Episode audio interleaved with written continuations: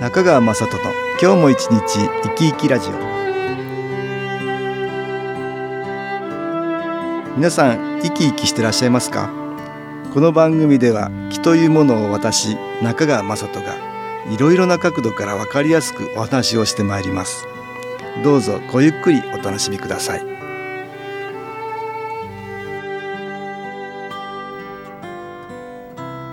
中川雅人の今日も一日生き生きラジオ。この番組は気のある生活あなたの気づきをサポートする株式会社 SAS がお送りします。おはようございます。株式会社 SAS の中川雅人です。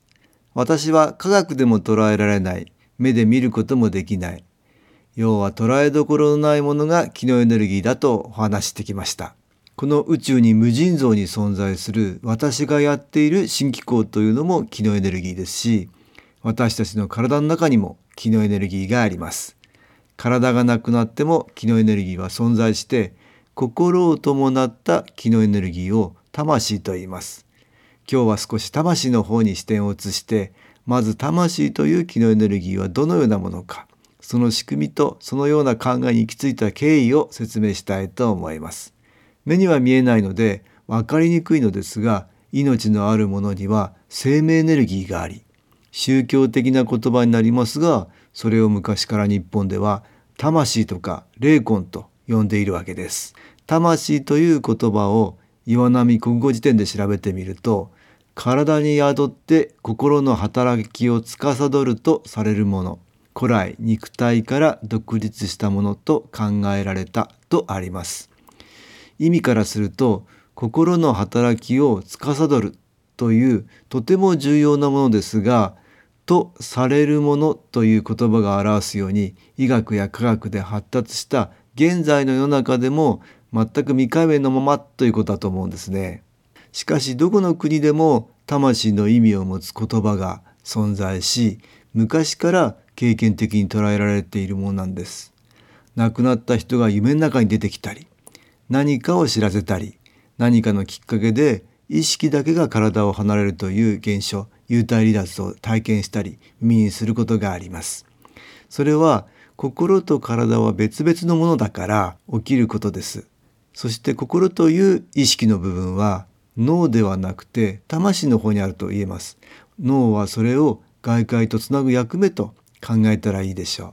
ですから人は死を迎えて体がなくなってもどこかに魂は存在するし心や意識も存在し続けるということになります。職業上私はあちらこちらでいろいろな人に気を送っています。新機構を受ける人の中には気を受けると自分の意識とは無関係に泣きたくなったり苦しくなったり話を始める人たちがいます。そのような人たちが口を揃えて言うことは自分の意識とは全然別の感覚でなぜ涙が出るのかわからない。なぜこんな言葉が自分の口から出るのかわからないということなんです。彼らの話を総合すると気を受けている人とは違う魂という意識体がありそれが出てきてその人の口や体を使っているとしか考えられないんです。科学的根拠のないものを信じないっていう方にはそれは本人の過去の体験がもたらす潜在意識や妄想さらには幻聴幻覚の類だと言われるかもしれません。ここで東京都にお住まいの T さんからこんなお便りをいただいてますので紹介しましょう。以前は気を受けているとお侍さんや辛い気持ちを持った魂が私の口を借りてよく出ていました。自分の気持ちと同じような魂たちがいたのだなと思いながら気を受けるので精一杯でしたが自分の体調や気持ちもだいぶ改善されたことで最近はどういう魂がいたかを気づくことも大切ですがそれだけではなく自分の態度をどう変えようかと考えることが大切なんだと気づくことができました。っていうお便りなんですね。ここで音楽に気を入れた CD 音機を聴いていただきましょう。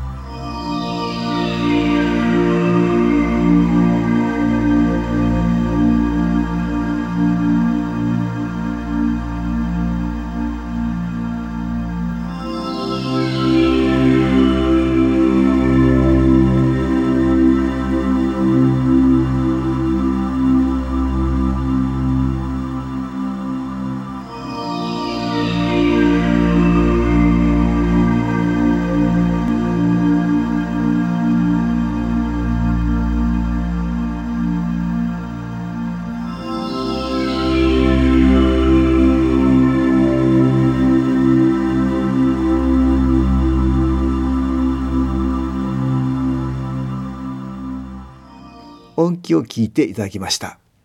魂について日常の生活では使う言葉なのに私自身学生時代に深く教えてもらった経験はありません。私も最初はその存在を否定してきました。しかしそれらを妄想の類として片付けることは容易できますがその魂らしき者たちの話を聞き理解しようとすることにより逆にこのお便りの T さんのように多くのことが学べるようなんです。魂のあるなしを議論しても真実は死んでみないと分かりません。魂の存在を信じることによりさらに多くのことに気づき学べるのであれば存在を信じた方が得だと言えるでしょう。私は新機構を知ってからたくさんの魂たちの言葉を聞いてきました。その結果最近では現代社会の中で起こっている不幸な出来事の数々が心の働きを司る魂という重要なものをよく知らないために生じているような気がしてならないんです。これまでに亡くなった人は相当な数に上りますから生きている私たちの周りにはすでに体を持たない魂たちがたくさん存在していても不思議ではありません。そのように言うと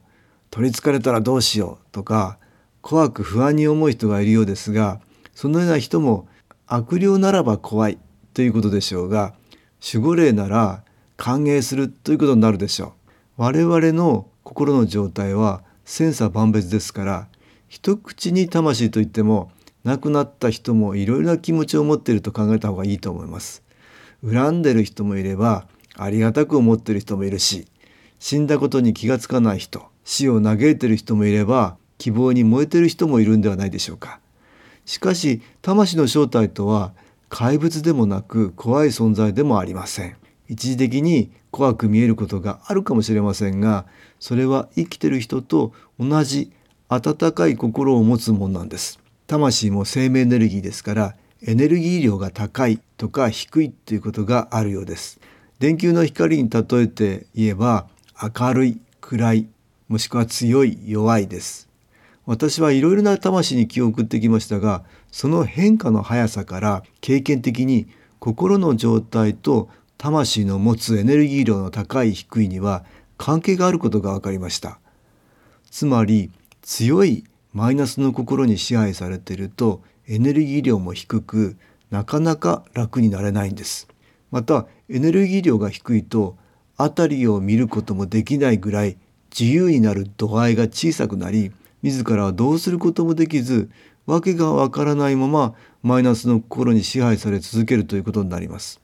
よく自爆霊とかいうようなことだと思うんですね。一方気を送り続けると最後には皆一様に心が穏やかに気持ちよくなっていろいろなことに気づきできることも増えるようです。それはエネルギー量が高くなったと考えられるんです。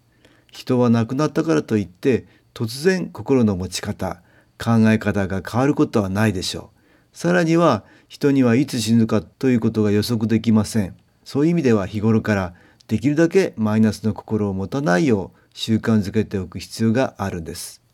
一口に強いマイナスの心といってもいろいろな感情があります。私が気を送っていて出てきた苦しんでいる魂たちがどのような気持ちを持っていたのか私なりに大きく3つに分類していました。1つ目は死んだら終わりだと思っているもの。死んでも意識はなくなりませんから混乱してしまいます。魂というものの存在を認めていないと体を失った後も自分の意識が存在することを理解できないことがあるんです。さらには知らない間に他人の体に入ってしまってそれが自分の体だと思っている場合もあります。2つ目には自分に対する強いマイナスの感情を持っているもの。例えば辛い痛い苦しいといった自分自身の体や心へのとらわれや自分がしたことへの後悔や自責の念などです。体や心にあまりにも強い苦しみを受けるとそれが心をすっかり支配してしまい死後もその思いから抜け出せなくなるんです。またこのような執着心が強いと体を失った後でも他人の体を借りてでも同じように生活したいと生活しようとすることがあるんです。3つ目には他人に対する強いマイナスの感情を持っているものです。他人に対する例えば憎しみ妬み恨み呪い強い咎めの頃です。他人という対象が自分と縁の深い家族や親戚身内などの場合と全くの他人の場合があります。子が親にしてもらえなかったことを恨むような一見小さいことからマイナスの気持ちがとても強いこともあります。例えば恨みの気持ちが晴れず苦しさが募るのでその子や孫など家族や子孫全てを対象にしてしまうということなどです。直接の対象者ばかりではなく次の世代へと順次対象が移っていくこともあるんです。これら3つのことをよく知って今生きているうちに自分自身を変えるよう努力してみてください。なかなか変われないことがありますが新機構のエネルギーを利用することで少しずつ変われるようになるもんですから是非多くの方にこの新機構を試していただきたいと思うんです。株式会社 SS は東京をはじめ札幌名古屋大阪福岡熊本沖縄と全国7カ所で営業しています。私は各地で無料体験会を開催しています。10月5日月曜日には東京池袋にある私どものセンターで開催します。中川雅人の「昨日話と昨日体験」と題して開催する無料体験会です。新機構というこの機構に興味のある方は是非ご参加ください。ちょっと気候を体験してみたいという方体の調子が悪い方ストレスの多い方運が良くないという方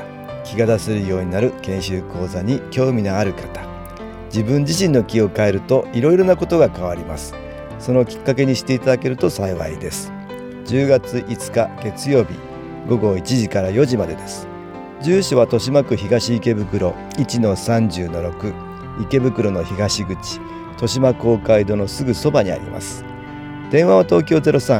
03-3980-8328 3980-8328です。また SS のウェブサイトでもご案内しております。お気軽にお問い合わせください。お待ちしております。